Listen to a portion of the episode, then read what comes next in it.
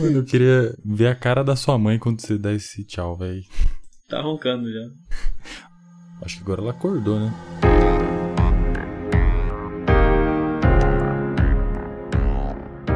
Fala galera, é isso aí, Gledson. Estamos aqui para mais um estudo da lição. Vamos estudar a educação e a fé. Qual é a relação entre fé e educação? Será que a gente precisa ver para crer? Que tipo de cristão nós estamos sendo? Vamos descobrir nesse estudo. Vamos ouvir juntos?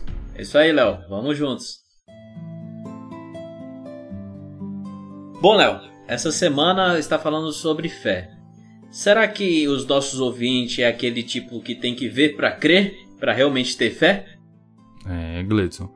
O cristão sem fé não é cristão, né? Porque para crer em Deus, a gente precisa ter fé, necessariamente. Exatamente, né? Até o texto dessa semana, né, de Hebreus 11, já no verso 1, né, que fala: "Ora, a fé é a certeza de coisas que se esperam, então já vemos aqui a primeira aula da, da, nossa lição dessa semana, né? A primeira aula aqui. Fé é ter a certeza do que nós estamos esperando. Sim, e esse mesmo verso continua falando que é a prova das coisas que a gente não vê. Então é justamente ao contrário, né? Ter fé é acreditar naquilo que a gente não vê. É o fundamento daquilo que a gente espera, que a gente aguarda, né, Gleison? Sim. E é interessante lá uma historinha que tem aqui na lição, na parte de sábado, né, que fala que uma pequena comunidade agrícola, né, ela está vivendo tempos difíceis, né, tempo de seca, e o povo resolveu é, juntar todo mundo ali para clamar a Deus chuva, né? Deus, nós queremos chuva, queremos que caia aqui água, que possamos nos sustentar aqui da nossa parte agrícola, né? Uhum. E eles oraram, né? E, e de repente o céu fechou e começou a chover. Só que algo mais interessante é que tinha uma criança que ela, quando começou a chover, todos ficaram molhados e essa criança, ela ficou seca. Ela era a única que estava ali com um guarda-chuva. Uhum. Olha só que lição que já nos dá, né? Então, Léo, a fé é parte essencial da vida cristã. Sim. Então, nós temos que pedir a Deus e nós temos que ter a certeza que nós iremos receber aquilo que Deus nos manda, né? Perfeito, Gledson. E o verso 6 do texto da semana fala, né? Sem fé é impossível agradar a Deus. Aquele que se aproxima precisa crer que ele existe e que recompensa aqueles que o buscam. Então, se a gente sempre se pergunta, né? Será que eu estou preparado? Será que eu estou fazendo a coisa certa? Mas a base de tudo é a fé. Se a gente não tiver fé, a gente não vai agradar a Deus de maneira nenhuma. Então, eu posso fazer boas ações, eu posso dar uma oferta grande, eu posso fazer de tudo. Mas se eu não tiver fé, eu não vou estar agradando a Deus, Gleides. Sim, Léo. É interessante que, tipo, se você realmente é cristão, primeiramente você vai crer em Deus. Você vai crer que Deus é seu criador. Então, se você crê que Deus é o seu criador, o seu mantenedor, se você não confia nele, realmente você está vivendo é, é, uma ilusão, né? Você está vivendo uma crença em vão você tá no caminho errado, né? E a gente, às vezes, tem momentos da nossa vida que a gente se acha super próximo de Deus, né? Só que a gente não consegue nem mensurar o tamanho da nossa fé, né, Gledson? Porque a própria palavra de Deus fala, né, que se a nossa fé fosse do tamanho de um grão de mostarda, que é uma coisa minúscula, a gente ia conseguir mover uma montanha. Imagina, se a gente conseguisse mover uma coisa pequena, que seja uma caneta, a gente já se sentiria incrível, né? Então a gente vê que a nossa fé não é do tamanho nem de um grão de mostarda, né? Naqueles melhores momentos a gente vê que a gente não tem fé o suficiente, como a desse garotinho que você contou aí na ilustração. Sim, não. É, eu, eu posso dizer que hoje é, muitos religiosos são ateus práticos. É bem forte, né? Bem forte. Pensa que Deus não se importa, entendeu? Muitos cristãos pensam que Deus não se importa com sua saúde, pensa que Deus não se importa com o seu trabalho, é, pensa que Deus não se importa com os objetivos para o, para o seu ano, sabe? É, muitas pessoas é, pensam que Deus não tá nem aí para você, uhum. entendeu? Sim. Pensa, é, não, pensa assim, ah, Deus só me importa com coisas grandes. Sim. A nossa fé é igual você falou. Se a nossa fé fosse do tamanho do grão de mostarda, nós poderíamos mover montanhas. Só que nós, a gente pensa que Deus nem se importa quando a gente esquece a chave em casa. Hum. Sim. Entendeu? A gente já fica estressado, né? Sim, a gente não, não acredita mesmo, literalmente, a gente não acredita que ele é um Deus pessoal que se importa com, com a gente de verdade, né? Sim. Segundo a Bíblia, Jesus, o soberano do universo, ele se importa conosco, com nossas pequenas e grandes preocupações. Olha só que incrível. Lucas 12, 7 fala que Deus se importa com as nossas pequenas, até quando nós esquecemos a chave, até quanto as grandes preocupações que nós temos do dia a dia. Sim, acontece isso porque a gente compara Deus com o ser humano, né? Ser humano, geralmente, você tem um problema pequeno, a gente nem conta às vezes porque a gente acha que a pessoa vai desmerecer e não achar que é pouca coisa, né? Fazer pouco caso que a gente costuma falar, né? Sim. Por isso que o papel da fé na educação é importante porque a vida espiritual não pode sobreviver sem ela. Então é uma ligação, né? Com certeza. Então, Gledson, nessa semana a gente pôde estudar, né, examinar esse assunto da fé e como que ela se relaciona com a obra da educação. Como a gente viu, o texto da semana está em Hebreus, que é um livro muito profundo, cara, e ele tem algumas repreensões e advertências que foram dadas para o povo da época, mas que a gente vai ver que a gente consegue aplicar nos nossos dias também. Sim. Uma das advertências que o livro de Hebreus traz para nós está em Hebreus 2, verso 1 ao 4. É um chamado para que o povo não se desvie, então, naquela época, eles precisavam fazer essa lembrança para que o povo não se desviasse. Hoje em dia, a gente também precisava dessa advertência, porque se for ver, a gente é muito privilegiado, cara. Porque além da, da advertência, a gente tem as histórias dos personagens bíblicos, né, registrada daqueles personagens que se desviaram e quebraram a cara. O primeiro que vem na minha cabeça é o próprio Sansão, né, Gladys? A história de Sansão, ele tinha exatamente o que ele precisava fazer. Ele tinha um roteiro. Então já tinha lá, você não pode se desviar, não vai procurar mulher de fora. Sim. Ele fez exatamente o contrário e ele se desviou, ele foi se deixando levar e acabou daquela maneira que a gente conhece. Então, aqui mais uma vez, Paulo tá fazendo uma advertência, tipo, não se desviem, senão vai dar errado de novo. Sim, é interessante que, vamos dizer, igual agora nós estamos usando aqui alguns exemplos para nós mesmos e para os nossos ouvintes, é, de algumas coisas que realmente aconteceu, né? Ó, se você tá vendo, Sansão fez se desviou, deu ruim. Então, tipo, é um puxão de orelha de Deus aqui, mas é um puxão de orelha com amor, porque Deus ele sabe que se você sair do caminho certo, você vai bater nos postes da vida, vai se dar mal, entendeu? Sim. É, se não fosse com amor, ele nem avisaria, né? Ele esperaria a gente quebrar a cara só para depois falar, bem feito. Não, é o contrário, né? Sim, sim.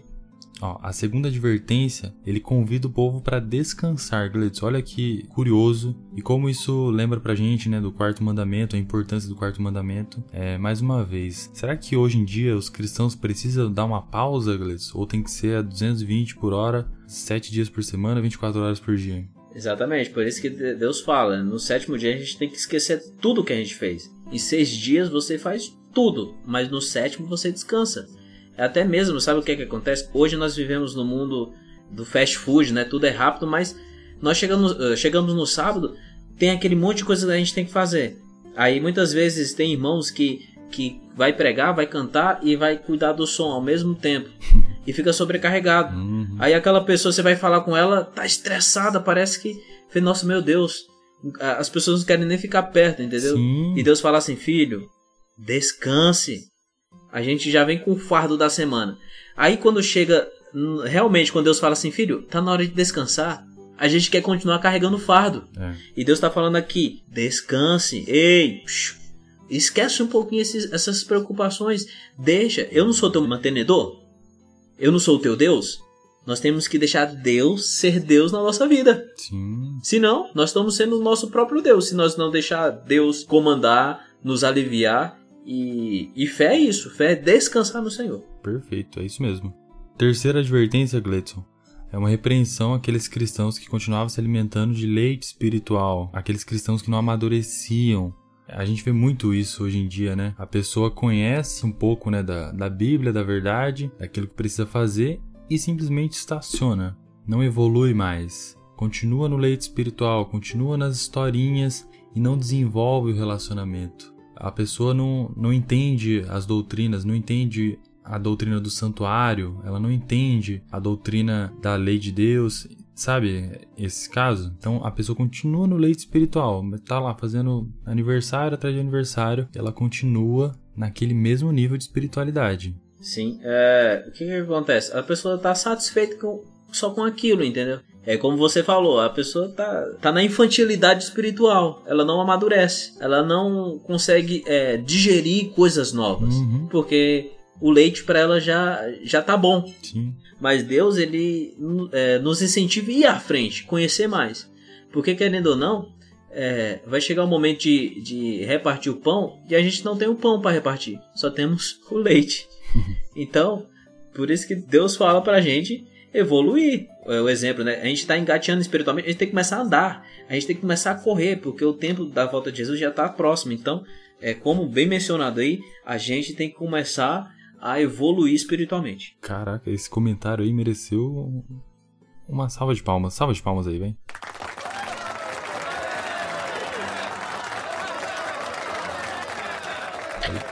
Boa. Na terceira advertência, ainda ele manda o povo parar de pecar e fazer protesto, né? Então a gente vê muito cristão preocupado, né, com política, continua pecando, é meio que aquele, se fosse nos dias de hoje, seria uma advertência no, no, sentido: descansa, militante, descansa, foca nas coisas que realmente vai te levar para frente, que vai te fazer evoluir. É. Espiritualmente falando. É, continua, continua na, naquela, né? Tipo, a pessoa ela fica dando murro em ponta de faca, né? É. Tem que parar, você vai se machucar. Você tem que ser um, um cristão pacífico. É o que tá faltando hoje, né? Pacificador. Pacificador. Em Coríntios, eu me esqueci, mas é, eu prometo no próximo. Em Coríntios, Deus fala pra gente não ter lado político. A gente não deve levantar a bandeira para nem direita nem para esquerda. A única bandeira que nós temos que levar como cristão é a bandeira de Cristo. Sim, nós temos que ter opinião política. Sim, temos que ter. Mas não precisa também ficar expondo nada. Porque na hora de levantar a bandeira de Cristo, a gente não levanta igual levanta a bandeira para político, né? Uhum, isso aí. Quarta advertência foi contra o pecado voluntário e rebelião, para ninguém rejeitar a obra de Cristo.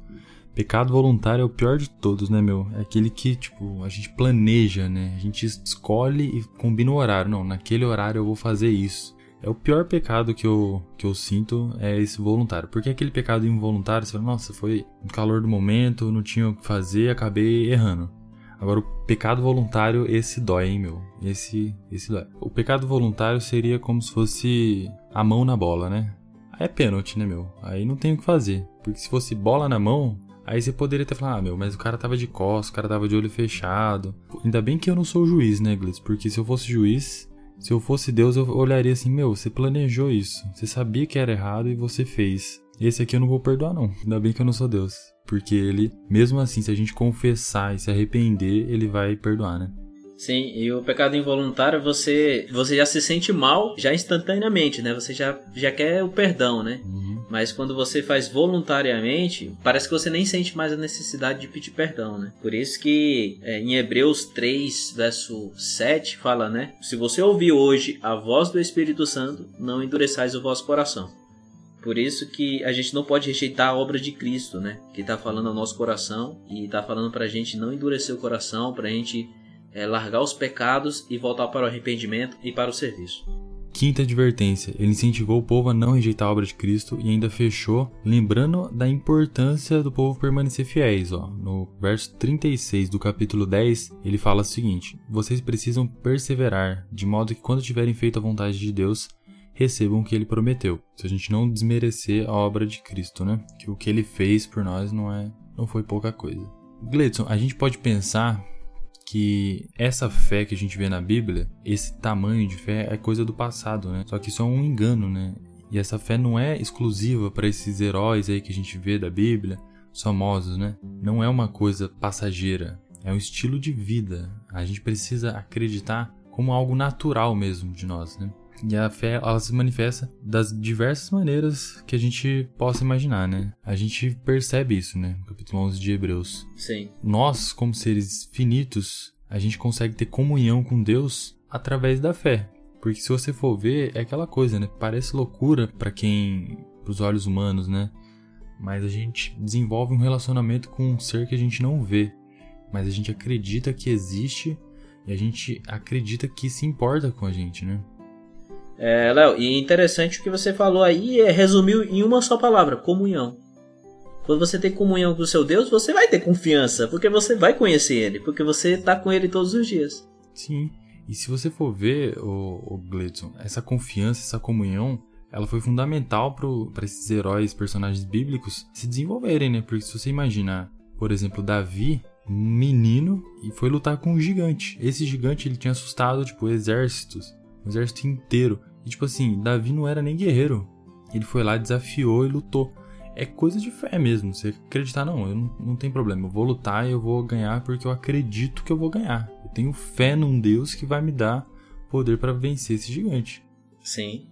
Daí você vê Noé também, Gladson. Nunca tinha chovido nem um dia. Ele ficou lá pregando, construiu a arca lá 40 anos e falando, gente, vai vir um dilúvio, hein? Vai chover, hein? E aí ele teve que acreditar nisso. E a, a fé dele fez com que ele construísse a arca e salvasse ele e a família dele. Se você pegar o exemplo de Elias, foi o contrário. Já tinha chuva, mas nunca teve fogo do céu. Sim. E ele teve fé de que Deus ia mandar fogo do céu. E foi o que Deus fez. Mandou e desceu fogo do céu. E aí tem vários outros, né? Você pega Daniel, teve fé também. Os amigos de Daniel entraram na fornalha lá. Abraão, o pai da fé. Abraão, meu, é o, é o mais incrível mesmo, né? Primeiro que Deus mandou ele sair de onde ele estava para ir para um lugar que ele nem conhecia, falando que ele ia ser pai de muitas nações, meu. E ele foi, ele acreditou e teve fé. Sim. Ainda teve a história do filho dele, que ele estava prestes a entregar e sacrificar o próprio filho se essa fosse a vontade de Deus. Ele acreditava nesse ponto. Então a gente pode ver que tem outros exemplos também na Bíblia. São exemplos é, gigantesco, né? Que se a gente comparar, às vezes a gente não tem fé, Gleice, como você disse, que Deus se importa com, com a gente, né, meu? A gente não acredita nem nesse, nesse ponto. Sim, Léo, exatamente. E eu quero fazer uma pergunta aqui para mim, para você e para os nossos amigos ouvintes. A pergunta é: até onde vai sua fé? Até onde vai sua fé? Léo, a pergunta para você aqui. É, se lá no fim da Amazônia, lá no fim da Amazônia, lá na, no meio da Amazônia, tivesse uma pessoa lá, uma senhora que tem uma garrafada de um remédio que ia trazer a cura para uma pessoa amada sua. Vamos dizer assim. Seu irmão tá com tá com um problema e só esse remédio vai curar ele. Você você iria lá buscar, não ia? Opa. Você ia lá, você ia pegar o avião, ou você ia pegar um ônibus, ou você ia pegar um carro, você ia pegar é, balsa lá, ia pegar é, barco até você chegar lá, porque você sabe que realmente aquele remédio é a cura certa, não é verdade? Sim. A gente faz isso pela pessoa que a gente ama. A gente faz isso. Em João, capítulo 4, verso 46, conta uma história linda que é do, do, do oficial do rei. Que o filho dele estava doente. E ele ouviu falar de um curandeiro, um filho de carpinteiro chamado Jesus Cristo. E ele vai, né? Ele pega seu cavalo ali ele corre ali, dizia que eram uh, por volta de 60 quilômetros de até a Galiléia onde Jesus estava, de Cafarnaum a Galiléia, e ele vai, chega lá e Jesus fala assim: "Teu filho vive. Teu filho vive." Imagina hoje, né, Léo? Eu e você nós temos nossos problemas. Eu tenho meu problema pessoal, a, as minhas angústias, minhas aflições, você tem a sua. E você vai lá em busca da solução para esse seu problema e do nada a pessoa fala assim: é, tá tudo certo. Nós vai falar, você tá louco? Tá resolvido. É, tá resolvido. Você tá louco? Eu imagino esse, esse oficial do rei. Ele pensou assim: eu vou pegar meu, meu cavalo mais, mais potente, mais rápido, vou pôr ele na garupa. Vai dar tempo, porque 60 km a cavalo, vamos dizer, dá umas 3 horas, é, sem o cavalo parar, mas voltar 6 horas de viagem para esse cara vir tocar no meu filho.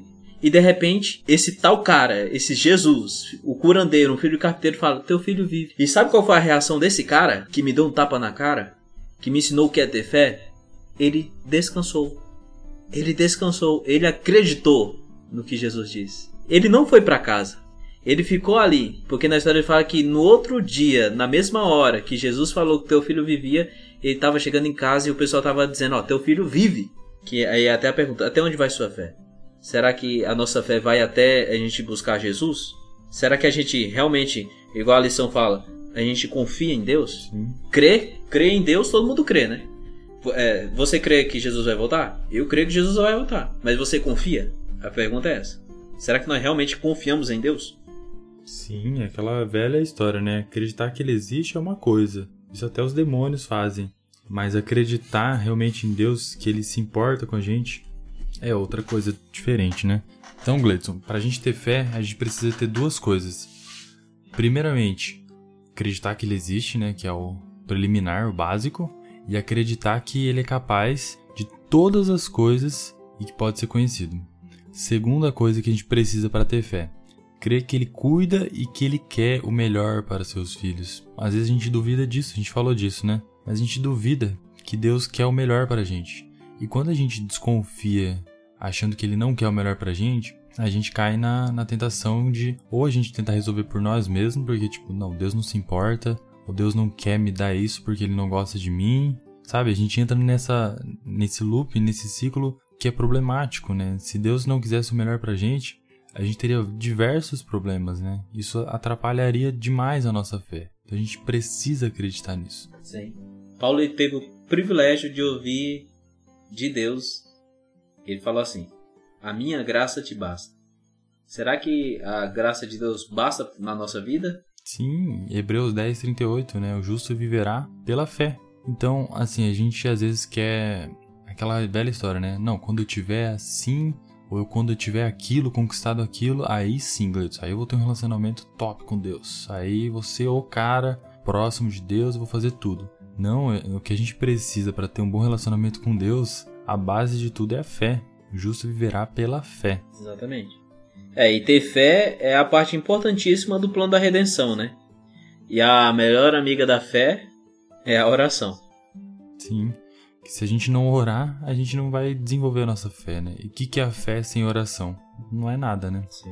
É, é igual o exemplo do, do capítulo 11, fala sobre os heróis da fé. Eles tiveram comunicação com Deus através de oração, do contato com Deus. E eles foram vitoriosos. Será que o mesmo Deus que foi vitorioso para aqueles heróis, será que ele não é o mesmo Deus para nós hoje?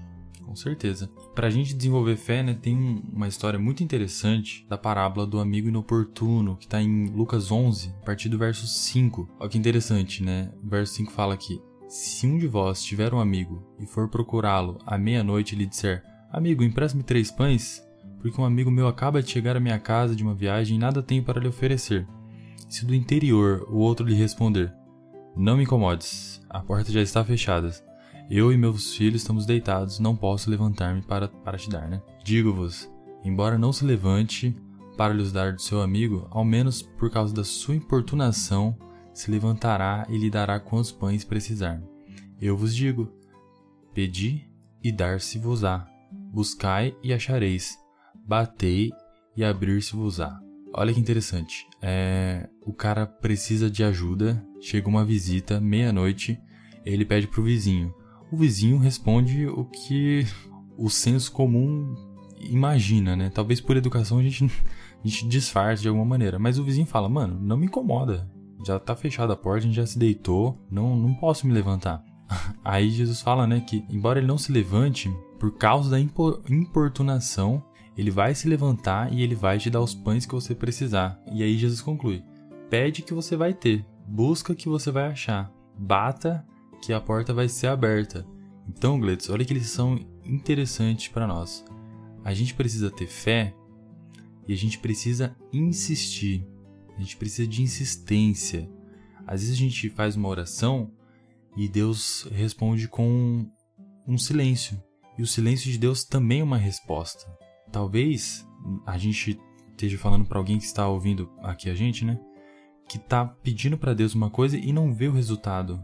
Essa pessoa pede e Deus às vezes parece que está até negando. Mas às vezes esse tempo de espera, esse tempo em que Deus parece estar em silêncio, é justamente o tempo que Deus dá para nós desenvolver a nossa fé. É aí que a nossa fé vai ser provada e desenvolvida. Aqui a história fala claramente. O amigo poderia dar na hora já o que ele estava pedindo, mas ele só deu por causa da insistência. Não é que Deus muda de ideia, não é que Deus muda de planos mas é que Deus espera isso da gente. Não, Ele está me procurando porque Ele acredita que eu posso é, dar aquilo que Ele precisa. Ele não está me procurando como mais uma opção para ficar rodando, né? Sim. E é isso, Léo, é o que Deus mostra pra gente, né? Se você tá com depressão, você tem que procurar um médico, procurar um psicólogo, um psiquiatra. Nós temos que ser é, insistente é, para pedir a Deus, né? Tem um livro que, da Melody Melson que fala ouse pedir mais. Sim. Sabe? A gente não quer pedir para Deus. Sabe? Parece que a gente tem vergonha de pedir para Deus. Porque muitas vezes, Léo, sabe o que, que acontece? A gente fala assim, nossa, é, o meu pedido é tão, tão pequeno que Deus não vai Deus não vai se importar. Ele vai dar importância a mais para uma coisa grandiosa, sabe? A gente fica pensando é, que Deus ele, ele, ele faz escala de pessoas. Ah, não, o irmãozinho ora mais ali, eu vou colocar ele na frente. Não, não é assim com Deus não. Ele nos trata individualmente. Deus, nesse exato momento, Deus ele tá aqui comigo e tá aí com você. Amém. Ele conhece o nosso coração, ele sabe o que a gente precisa. Só que o que que falta? O que, o que você falou sobre o texto? Falta a gente insistir em pedir. Às vezes a gente quer. É tudo é instantâneo hoje em dia, né? Macarrão, é tudo na hora. Mensagem, você manda, a pessoa já recebe, já tá respondendo. E às vezes a gente pede uma coisa para Deus e a gente também quer que isso aconteça assim, ó. Estalar de dedos, piscou o olho, abriu, tá na minha frente. Às vezes não é assim, né? É, por isso que é, eu quero repetir e falar. Nós temos que deixar Deus ser Deus da nossa vida. Como é que eu quero ter felicidade longe do dono da felicidade? Como que eu quero ter vida longe do dono da vida? Como nós estudamos essa lição sobre educação e fé, nós precisamos tomar uma atitude. A gente já está falando praticamente de todas as lições.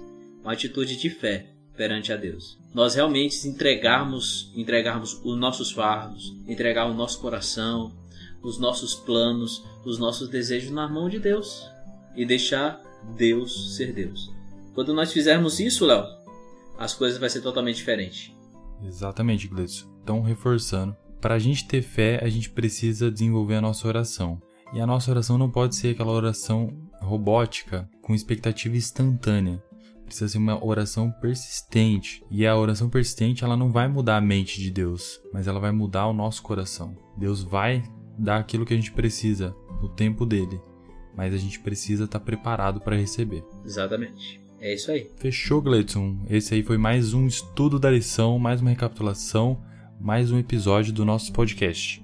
Se você gostou, compartilhe. Exatamente, amigos. Nós agradecemos é, por você nos acompanhar, fiel ouvinte, né, Léo? Uhum. E nós agradecemos e quanto mais alcançarmos pessoas, mais certeza que a palavra de Deus está sendo espalhada, né? E nós estamos sendo apenas vasos úteis, né? E como Deus falou para nós, né, filho, descansa, respira fundo, relaxa e que possamos realmente ser felizes e esperançosos até a volta de Jesus. Amém, Glitz. E é isso aí. Aproveite o sábado né, que está chegando. Descanse no Senhor. Aproveite esse dia para se relacionar com o nosso Criador. E até o próximo episódio. Um abraço a todos e tchau, tchau. Abraço, gente, e até a próxima. Tchau, tchau!